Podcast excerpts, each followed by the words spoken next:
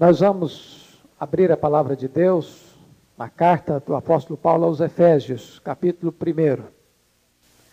Vamos estar iniciando hoje esta série de exposições bíblicas nesta carta de Paulo aos Efésios.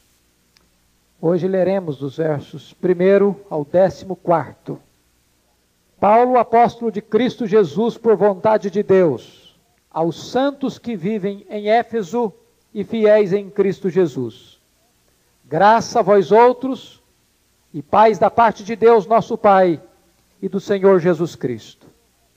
Bendito Deus e Pai de nosso Senhor Jesus Cristo, que nos tem abençoado com toda sorte de bênção espiritual nas regiões celestiais em Cristo. Assim como nos escolheu nele antes da fundação do mundo, para sermos santos irrepreensíveis perante Ele, e em amor nos predestinou para Ele, para adoção de filhos, por meio de Jesus Cristo, segundo o beneplácito de Sua vontade, para louvor da glória de Sua graça, que Ele nos concedeu gratuitamente no amado, no qual temos a redenção pelo Seu sangue, a remissão dos pecados, segundo a riqueza da sua graça, que Deus derramou abundantemente sobre nós em toda a sabedoria e prudência, desvendando-nos o mistério da sua vontade, segundo o seu beneplácito que propusera em Cristo, de fazer convergir nele, na dispensação da plenitude dos tempos, todas as coisas, tanto as do céu como as da terra. Nele digo, no qual fomos também feitos herança, predestinados segundo o propósito daquele que faz todas as coisas conforme o conselho da sua vontade, a fim de sermos para louvor da sua glória, nós os que de antemão esperamos em Cristo, em quem também vós, depois que ouvistes a palavra da verdade, o evangelho da vossa salvação, tendo nele também crido, fostes selados com o Espírito Santo da promessa, o qual é o penhor da nossa herança, até ao resgate da sua propriedade, em louvor da sua glória. Amém. Nós vamos meditar sobre o tema a Igreja de Deus, o povo mais rico do mundo. A Igreja de Deus, o povo mais rico do mundo. Vocês bem se lembram que o apóstolo Paulo, na sua segunda viagem missionária, passara por Éfeso, que era uma das maiores cidades da Ásia Menor, um dos maiores centros comerciais da Ásia Menor, onde ficava uma das sete maravilhas do mundo antigo, o templo de Diana, a deusa dos Efésios.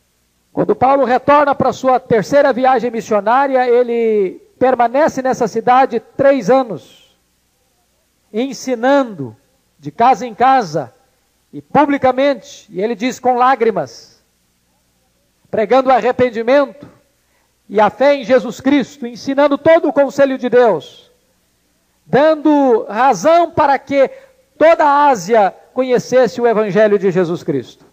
Ele deixa Éfeso, vai para Jerusalém, é preso em Jerusalém, fica dois anos preso em Cesareia Marítima e vai preso para Roma. E nessa primeira prisão em Roma ele escreve esta carta. E esta é uma das cartas mais preciosas que nós temos do apóstolo Paulo. Conhecida como a carta que mais trabalha a teologia da igreja, da eclesiologia. E neste capítulo primeiro, Paulo vai, logo de início, nos três primeiros versos, falar sobre três coisas rápidas. Primeiro, o remetente da carta. Segundo, o destinatário da carta. E terceiro, o objetivo da carta.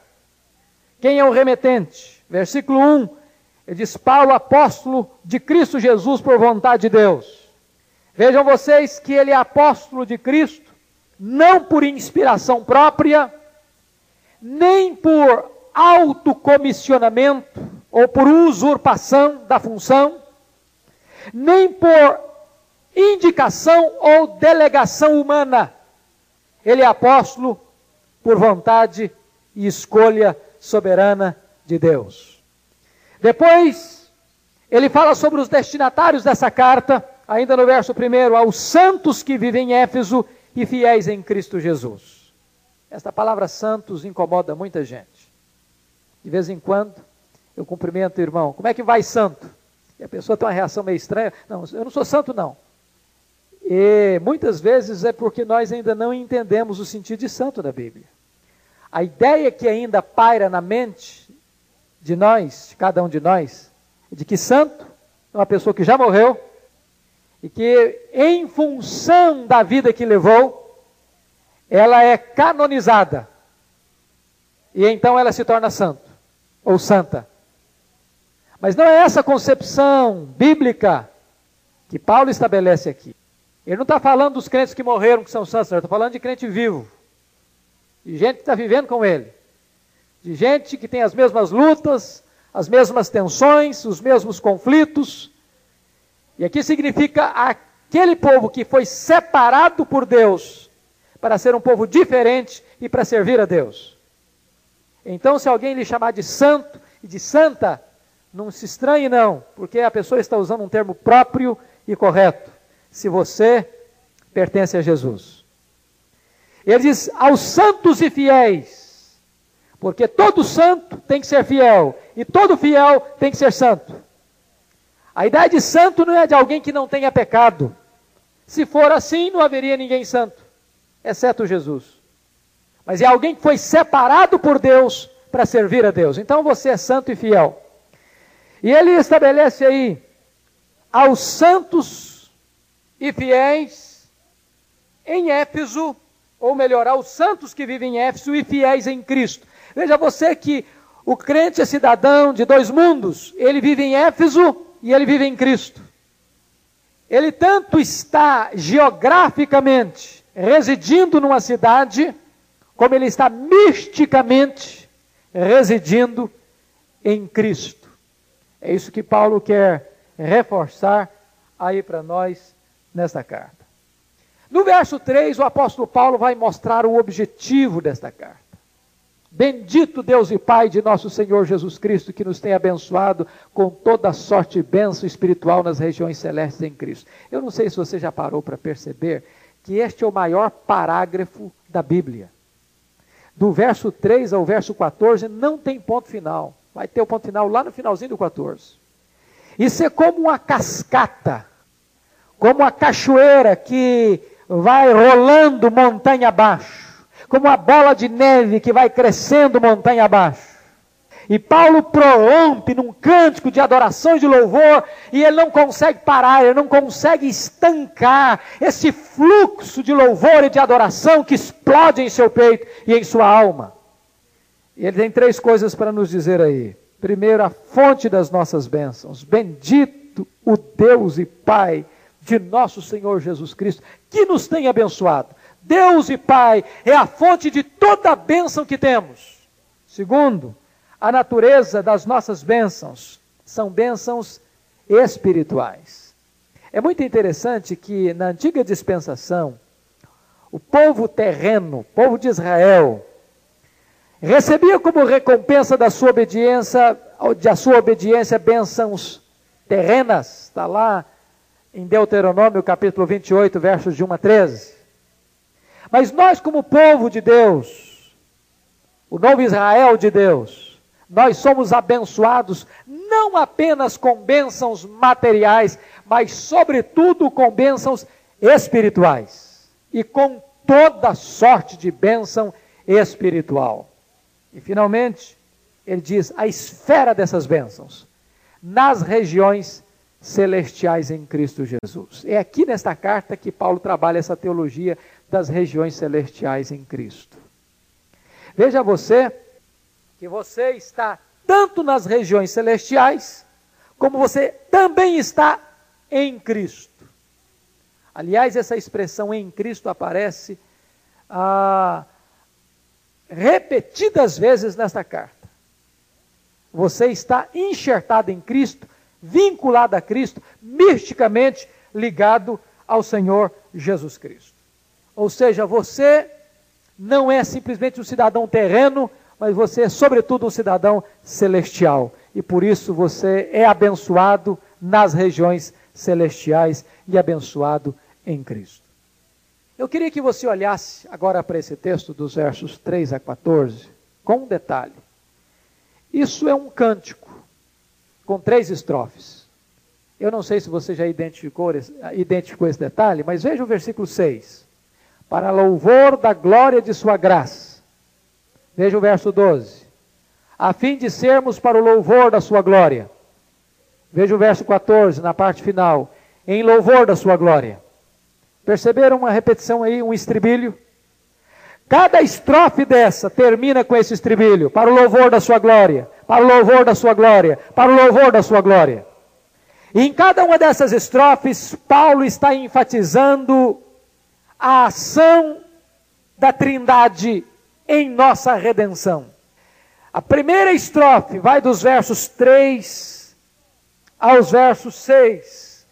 E Paulo está falando, olhando para o passado, na eternidade passada, e vendo a obra que Deus Pai realizou por nós na eternidade. E ele termina para o louvor da sua glória. Dos versos 7 aos versos 12, ele está identificando a obra de Jesus Cristo que ele realizou por nós na história, não na eternidade, mas na história. E termina para o louvor da sua glória. E os versos 13 e 14, ele está olhando para a obra do Espírito Santo em nós. E a consumação dessa obra também na eternidade. Final, para o louvor da sua glória. Eu quero dizer para você que o fim principal do homem qual é mesmo? Glorificar a Deus. E qual é o fim principal de Deus? Dr. John Piper escreve um dos seus livros e começa com essa pergunta invertida: Qual é o fim principal de Deus? Bom, a pergunta do catecismo não é essa, qual é o fim principal de Deus? A pergunta do catecismo é qual é o fim principal do homem? O fim principal do homem é glorificar a Deus. E qual é o fim principal de Deus? O fim principal de Deus é glorificar a si mesmo. Não pode existir outro centro no universo a não ser Deus mesmo. Toda obra da redenção tem um fim maior. Qual é o fim maior da obra da redenção? É a glória do próprio Deus. E agora nós vamos examinar esses três aspectos deste texto, as três estrofes deste cântico. E o primeiro ponto que nós vamos examinar são as bênçãos procedentes de Deus Pai para nós. E a primeira bênção que você encontra está aí no versículo 4 assim como nos escolheu nele, ele nos escolheu. Essa é a primeira bênção que você pode identificar aí no texto. Eu queria que você observasse sete coisas aí nesse versículo 4. A primeira delas, quem é o autor dessa escolha ou dessa eleição? O versículo é claro. Assim como nos escolheu. Quem nos escolheu? Deus Pai. O autor da nossa eleição é Deus, Deus o Pai. Não fomos nós quem o escolhemos, mas foi ele quem nos escolheu. Aliás, Romanos capítulo 3, versículo 11 diz que o homem pecador não busca Deus, não procura Deus. Mas a Bíblia diz em Lucas 10, 19 que Jesus veio buscar o que estava perdido. Então não é o homem que procura Deus, é Deus quem procura o homem. Não é o homem quem elege a Deus, é Deus quem elege o homem. A segunda coisa desse versículo é a natureza dessa eleição.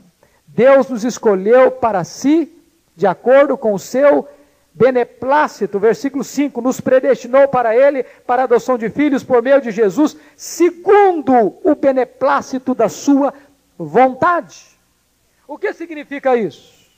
Significa que a causa desta escolha não está em nós, mas nele mesmo.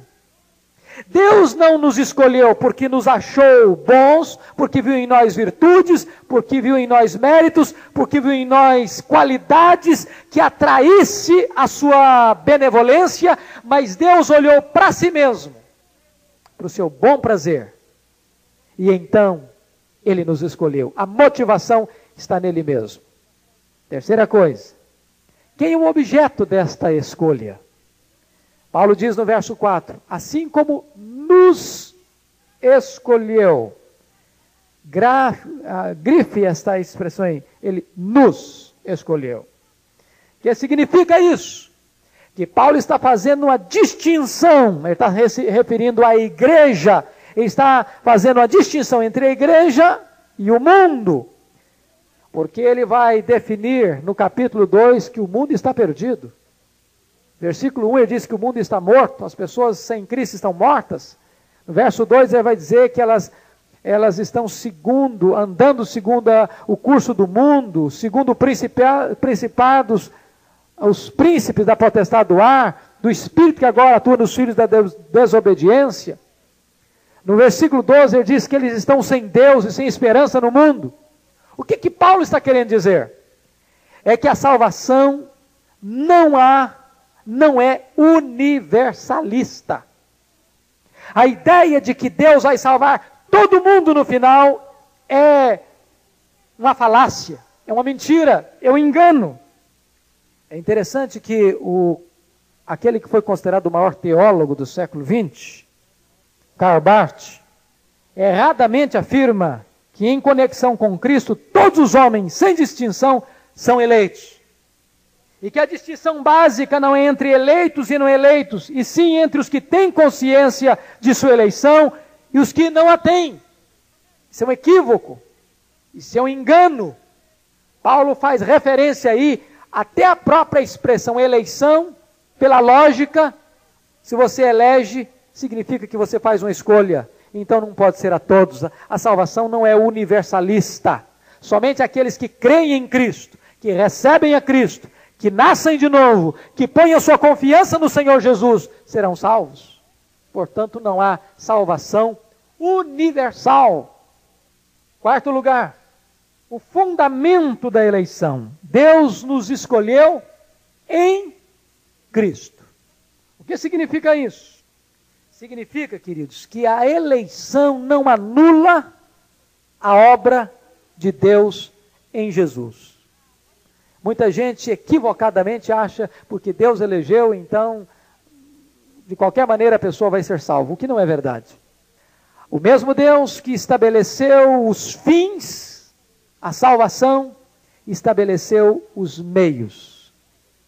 E Deus estabeleceu que a nossa redenção, que a nossa salvação efetuar-se-ia por meio da morte e da ressurreição de Jesus Cristo. A obra sacrificial, substitutiva e expiatória de Cristo. Quarto lugar, quinto lugar, qual é o tempo da eleição? Assim como nos escolheu nele, em Cristo, antes da fundação do mundo. Então a eleição não foi no tempo, ela foi na eternidade. Deus nos escolheu antes de lançar os fundamentos da terra. Não existíamos ainda. E Deus já havia colocado o seu amor e o seu coração em nós. Sexto lugar, qual é o propósito da escolha divina? Ele nos escolheu em Cristo antes da fundação do mundo, para quê? Para sermos santos e irrepreensíveis perante Ele em amor. Preste atenção que Há alguns segmentos que equivocam, que torcem ou que não entendem bem essa questão da eleição, dizendo o seguinte: que a eleição é fundamentada na presciência divina. Que a eleição é da seguinte maneira: porque Deus previu que eu ia crer, Ele me escolheu. Não é, não é bem assim que a Bíblia ensina. Não é porque Deus previu que eu ia crer que Deus me escolheu. Porque Deus me escolheu, eu criei. Deus não nos escolheu porque éramos santos e irrepreensíveis, mas para sermos santos e irrepreensíveis. Se era para sermos santos e irrepreensíveis, significa que quando Deus nos escolheu, nós não éramos santos e irrepreensíveis. Deus não nos escolheu porque nós cremos, nós cremos porque Deus nos escolheu. Deus não nos escolheu porque praticávamos boas obras mas nós somos feitura dele, criados em Cristo para as boas obras. Então, a eleição não é não é consequência da fé, mas a eleição é a causa da fé. É isso que Paulo está nos ensinando aí. Agora, em sétimo lugar, eu queria que você tirasse, para concluir essa parte da escolha divina, três lições sobre a questão da eleição. Primeiro, a doutrina da eleição é uma revelação divina e não uma especulação humana. Está aí no texto. Revelação de Deus, não especulação humana. Segundo, a doutrina da eleição é um incentivo à santidade, não a desculpa para o pecado. Deus nos escolheu para sermos santos e não para vivermos irrefletidamente. Terceiro, a doutrina da eleição é um estímulo à humildade e não um motivo para o orgulho. Ninguém pode bater no peito, senão eu sou eleito. De jeito nenhum.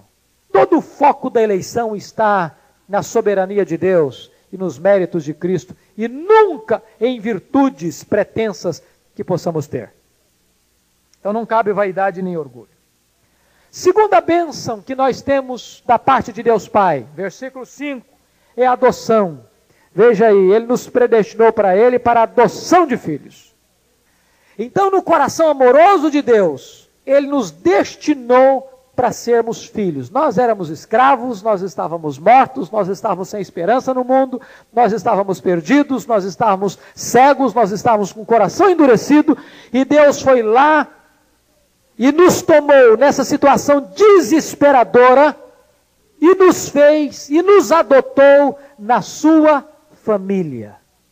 Um filho adotado tinha o nome do pai, a herança do pai e todas as prerrogativas de um filho genuíno e verdadeiro. Então nós fomos escolhidos e adotados na família de Deus. A terceira coisa, no versículo 6, que Deus nos deu, bênçãos da parte de Deus, para o louvor da sua glória, para o louvor da glória de sua graça, que ele nos concedeu gratuitamente no amado, ou que ele nos aceitou gratuitamente no amado. O que é interessante isso, irmãos? Deus nos aceitou em Jesus. Deus não nos aceitou fora de Jesus, mas em Jesus. O que significa isso?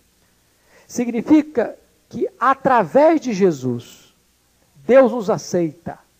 Por quê?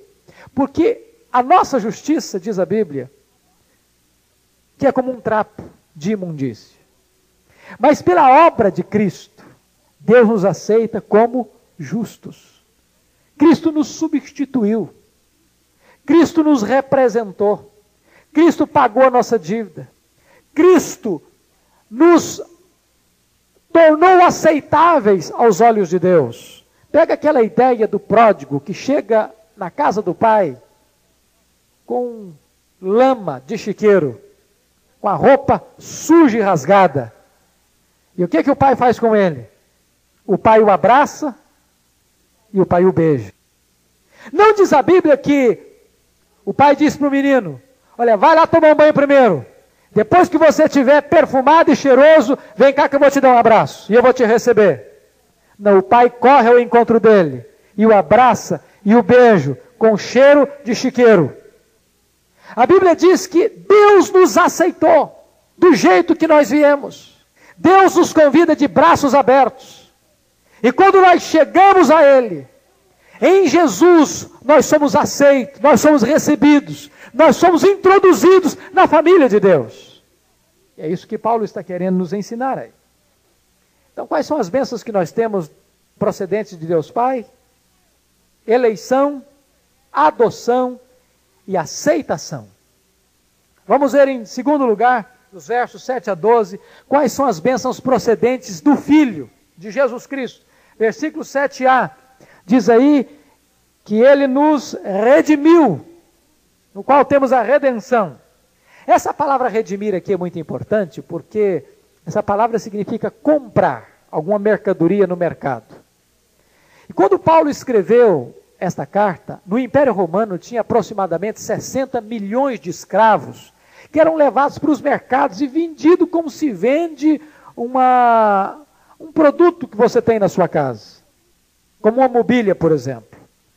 Só que alguém podia comprar um escravo e torná-lo livre, pagar o preço dele e dizer para ele: agora você está livre, você não é escravo mais. O que na verdade Jesus fez conosco foi isso: nós éramos escravos, escravos do pecado, escravos da lei, escravos do mundo, escravos do diabo. E Jesus Cristo veio e nos comprou. E o preço que ele pagou foi o seu sangue. E ele nos tornou livres. E agora fomos então redimidos. É isso que Paulo está querendo nos ensinar nesse versículo. Versículo 7 ainda, outra bênção. Depois que ele nos redimiu, ele nos perdoou. Versículo 7 diz: Pelo seu sangue, a remissão dos pecados, segundo a riqueza da sua graça. Remissão de pecado aqui é perdão. Deixa eu explicar isso.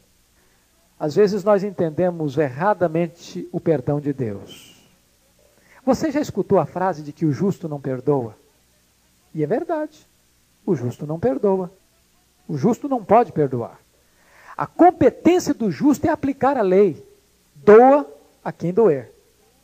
Doa quem doer. Agora, então, como é que Deus pode nos perdoar se Ele é justo? Deus não podia chegar, sim, algumas coisas, Deus é todo poderoso, mas algumas coisas Deus não pode fazer. Deus não pode negar-se a si mesmo. Deus não pode contradizer-se a si mesmo. Como é que Deus nos perdoou então? Deus não chegou para nós, olha, você cometeu esse, esse, esse, esse, esse, esse pecado. Faz de conta que isso não existe mais, está tudo perdoado. Deus não faz isso. Por quê? Porque Ele é justo. Então, como é que Deus perdoou-nos? Alguém teve que pagar. E quem é que teve que pagar? Eu não podia pagar. Se eu fosse pagar a minha própria dívida, eu não ia jamais saldar essa dívida. Lembra da parábola que Jesus contou do credor incompassivo? Às vezes nós não entendemos aquela parábola porque ela está colocada com moeda que não é a nossa moeda corrente. E a gente perde a lição por isso. Se a gente não trocar a moeda e dar a moeda na, na moeda corrente. Jesus disse que tinha lá um homem que devia 10 mil talentos. E que chegou para o seu senhor e disse: Olha, me perdoa, porque eh, tem paciência comigo, porque tudo eu te pagarei. Jesus, usando essa parábola, conta duas hipérboles. A primeira hipérbole é a possibilidade de um homem dever na Palestina 10 mil talentos. A segunda hipérbole é do homem dizer: tem paciência comigo, que tudo te pagarei. As duas coisas eram exageradas. O que, que são 10 mil talentos? 10 mil talentos significa 350 mil quilos de ouro. Um talento são 35 quilos. 10 mil talentos são 350 mil quilos de ouro. Para vocês terem uma ideia, todos os impostos do país eram 800 talentos por ano. 10 mil talentos eram os impostos da nação inteira durante 13 anos e meio. Para vocês terem uma ideia, para um homem ganhar 10 mil talentos na Palestina, ele tinha que trabalhar 150 mil anos. Portanto, era impagável a dívida. Ora, nós não podíamos pagar essa dívida. Então Deus encontrou um fiador, um representante, ou receber a sentença do nosso pecado nele mesmo. Ele precisou morrer, porque o salário do pecado é a morte. E no momento em que Jesus morre pelos nossos pecados, ele satisfaz a justiça divina, de tal maneira que Deus pode ser justo e o justificador daquele que crê. Então, o perdão de Deus a nós é consequência da redenção. Que coisa fantástica. Por isso, perdão só em Jesus. Não há perdão fora de Jesus. Nós temos em Jesus também perdão. Vocês lembram lá daquela figura de Levítico, quando os pecados do povo eram espiados? Chamavam, pegavam-se dois bodes, matavam o primeiro, tipificando Jesus o Cordeiro perfeito de Deus que tira o pecado do mundo. E sobre o outro bode, pegava, o sacerdote confessava os pecados do povo sobre a cabeça dele, e depois soltava aquele bode para o deserto, para que ele perambulasse perdidamente pelo deserto. Significa que Jesus, o Cordeiro de Deus, foi sacrificado em nosso lugar e que quando nós confessamos os nossos pecados, Deus se esquece dos nossos pecados e deles não mais se lembra. Somos perdoados. Terceira bênção que nós temos em Jesus, versículos 8 a 10. Através de Jesus, Deus nos revelou um plano misterioso da história que Deus derramou abundantemente sobre nós em toda sabedoria e prudência, desvendando-nos o mistério da sua vontade, segundo o seu beneplácito que propuser em Cristo, de fazer convergir nele na dispensação da plenitude dos tempos todas as coisas, tanto as do céu como as da terra. Veja você que o pecado trouxe rompimento na história humana. O pecado rompeu a comunhão do homem com Deus, a comunhão do homem com seu semelhante, rompeu a comunhão do homem consigo mesmo, por isso o homem hoje, o homem hoje é um ser ambíguo, contraditório, conflituoso. E rompeu a comunhão do homem com a própria natureza. É por isso que o homem comete dois erros em relação à natureza. Ora está adorando a natureza, ora está depredando a natureza. E não cuidando e administrando a natureza. O homem então tenta resgatar esta intimidade com Deus através da Torre de Babel. E Deus confunde os homens e os dispersa. Aí então Deus chama um homem para formar um povo. E Deus separa esse povo dentre as nações. Para que este povo pudesse ser o veículo da revelação de Deus. E agora, por meio de Jesus, Deus está formando um novo povo. De todos os povos, raças, tribos, línguas e nações. E aqueles que acham que a nossa história está confusa, perdida, ou dando volta, ou sendo cíclica, ou caminhando para o nada, ou para lugar nenhum, ou para a destruição, nós afirmamos que a história está caminhando progressivamente para uma consumação gloriosa, onde Deus estará fazendo convergir em Cristo todas as coisas nos céus e na terra. E a história vai fechar as suas cortinas com a vitória de Deus, com a vitória de Cristo, com a vitória da igreja de Deus. E Paulo diz que Deus revelou isso à sua igreja. Isso era um mistério que estava oculto e que foi revelado. O povo de Deus, portanto, não pode ser um povo pessimista em relação à história. Porque nós sabemos que o Deus a quem servimos é o Alfa e é o Ômega. Ele está no começo da história e ele estará na consumação da história. E ele está fazendo tudo isso para o louvor da sua glória. Em último lugar, o que é que Jesus nos oferece? Quais são as bênçãos que temos em Jesus? Versículos 11 e 12. Nós somos feita herança nele a fim de sermos para o louvor da sua glória, nós os que de antemão esperamos em Cristo, em quem também vós, depois que ouvistes a palavra da verdade, o Evangelho, ou melhor, 11 e 12, desculpem, nele digo, no qual também fomos feito herança, predestinados segundo o propósito daquele que faz todas as coisas conforme o conselho da sua vontade, a fim de sermos para o louvor da sua glória, nós os que de antemão esperamos nele. Preste atenção que você foi feito herança. Jesus é a herança de Deus, o dom de Deus, o presente de Deus para a igreja. E a igreja é o dom e o presente e herança de Deus para Jesus. De tal maneira que tanto Jesus é herança de Deus para nós, como nós somos herança de Deus para Jesus. Sempre que você parar para ficar assim, curtindo alguma, alguma depré, alguma depressão, você ficar assim, remoendo no seu coração: ah, ninguém gosta de mim, a minha vida está tão vazia, está tão sem significado, está tão sem sabor. É, e ficar lamentando a sua própria vida, pare para pensar quem é você. Você é a herança que Deus preparou para o filho dele. Você tem um valor inestimável. Você é a riqueza de Deus. Você é a herança de Deus. Você é a menina dos olhos de Deus. Você é, é a delícia de Deus. Você já pensou que coisa fantástica? Deus preparou uma herança para o seu filho. E a herança que Deus preparou para o seu filho é você. Então, essa é uma bênção que nós temos em Jesus.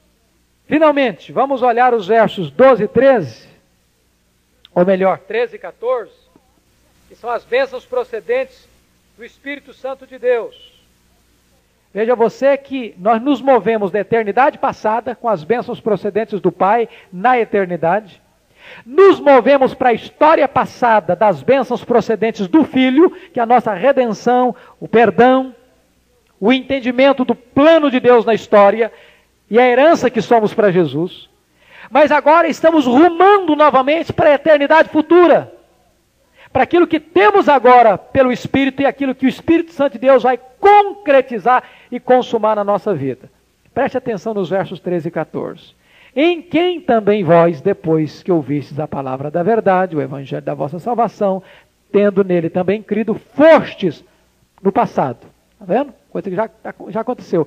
Fostes selados com o Santo Espírito da promessa, o qual é o penhor da nossa herança, até o resgate da sua propriedade. O resgate da sua propriedade é fato futuro, que se dará na glorificação. Veja você então que nós temos aí duas bênçãos do Espírito Santo. A primeira delas, no verso 13, diz que ele nos selou. Ele nos selou. Mas antes disso, no verso 13, ele faz uma síntese do que é o Evangelho. Primeiro você ouve, depois você crê, depois você é selado. Percebeu aí o versículo 13? Vocês ouviram a palavra da verdade, vocês creram e vocês foram selados. É a síntese do Evangelho. E essa redenção, então, ela tem três estágios. Nós fomos redimidos, está se referindo à justificação. O versículo 7 diz isso, no qual temos a redenção. Nós estamos sendo redimidos isso é um processo. Está falando da obra da santificação. E nós seremos redimidos. Está falando agora de uma obra futura, da glorificação. E é isso que Paulo diz no versículo de número 14. O qual é o penhor da nossa herança até o resgate da sua propriedade. Agora, o que é o selo? O que, é que essa figura do selo ensina para nós?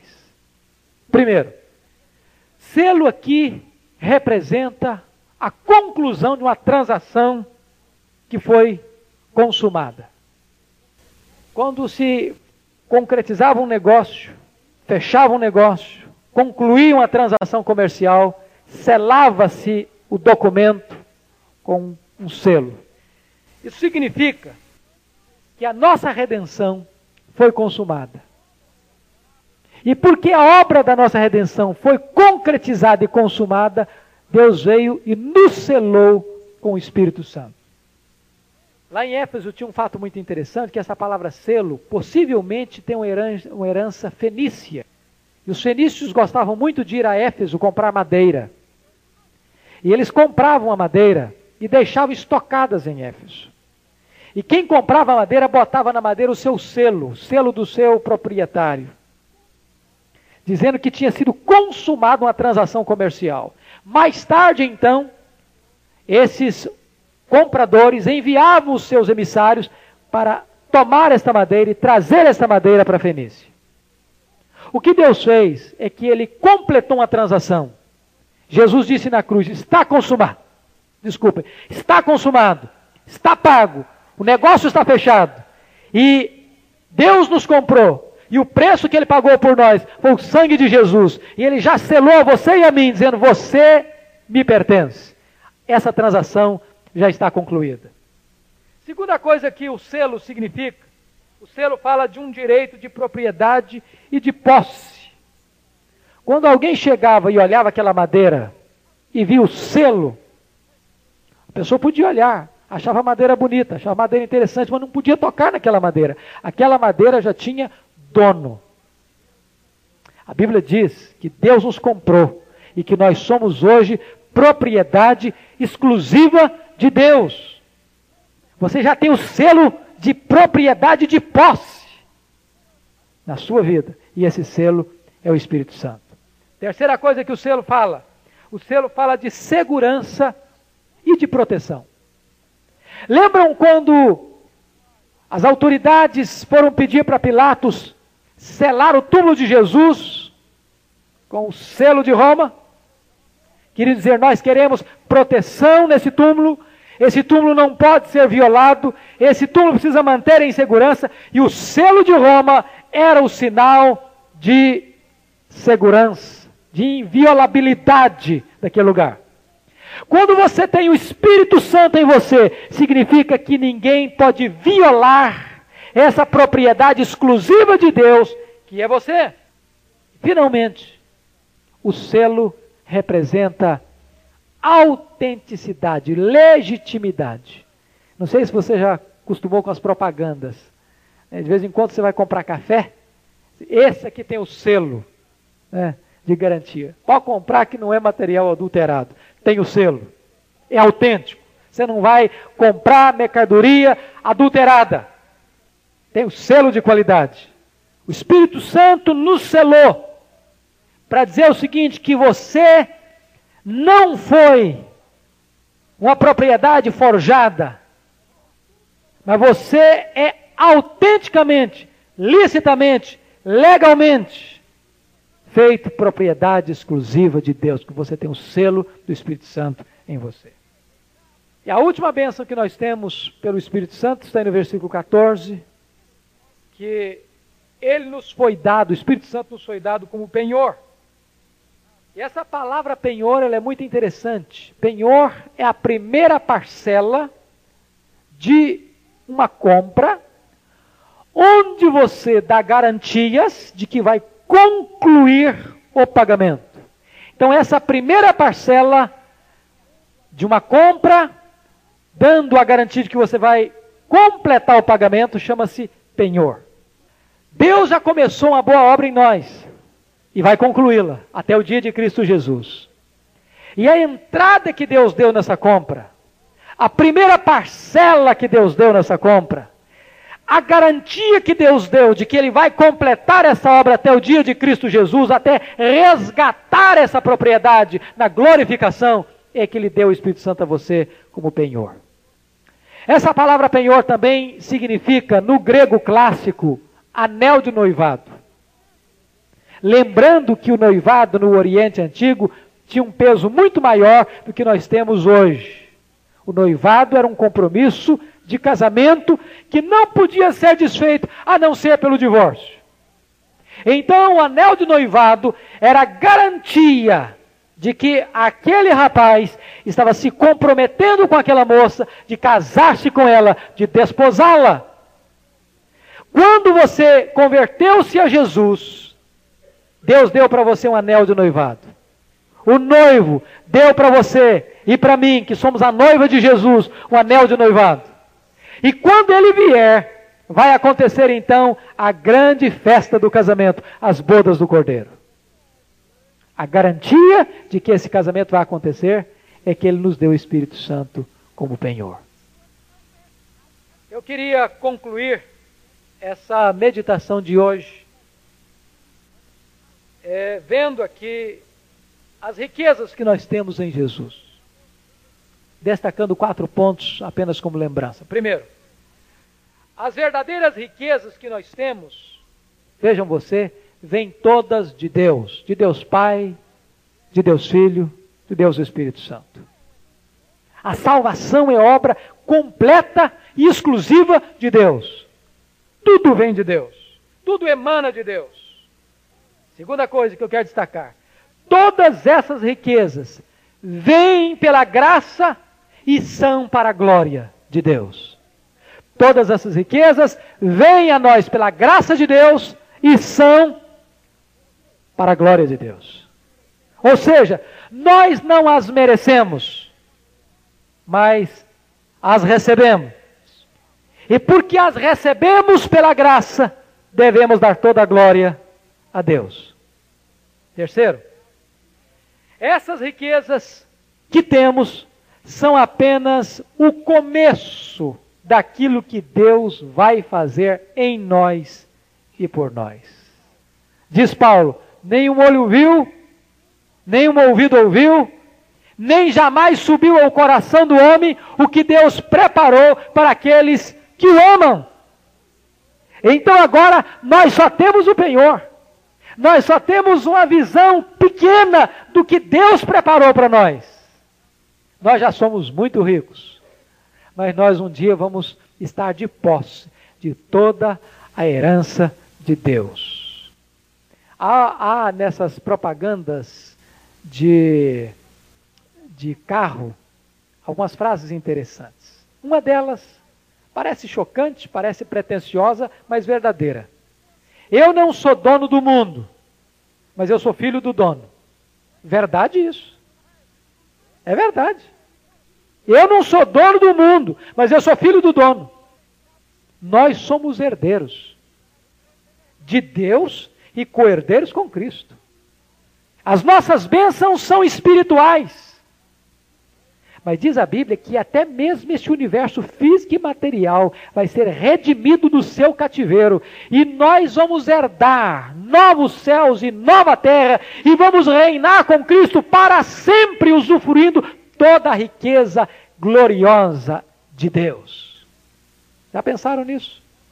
Então, sempre que você ficar lamentando também os apertos da vida, lembre-se que isso é passageiro, mas a posse de herança vai ser eterna.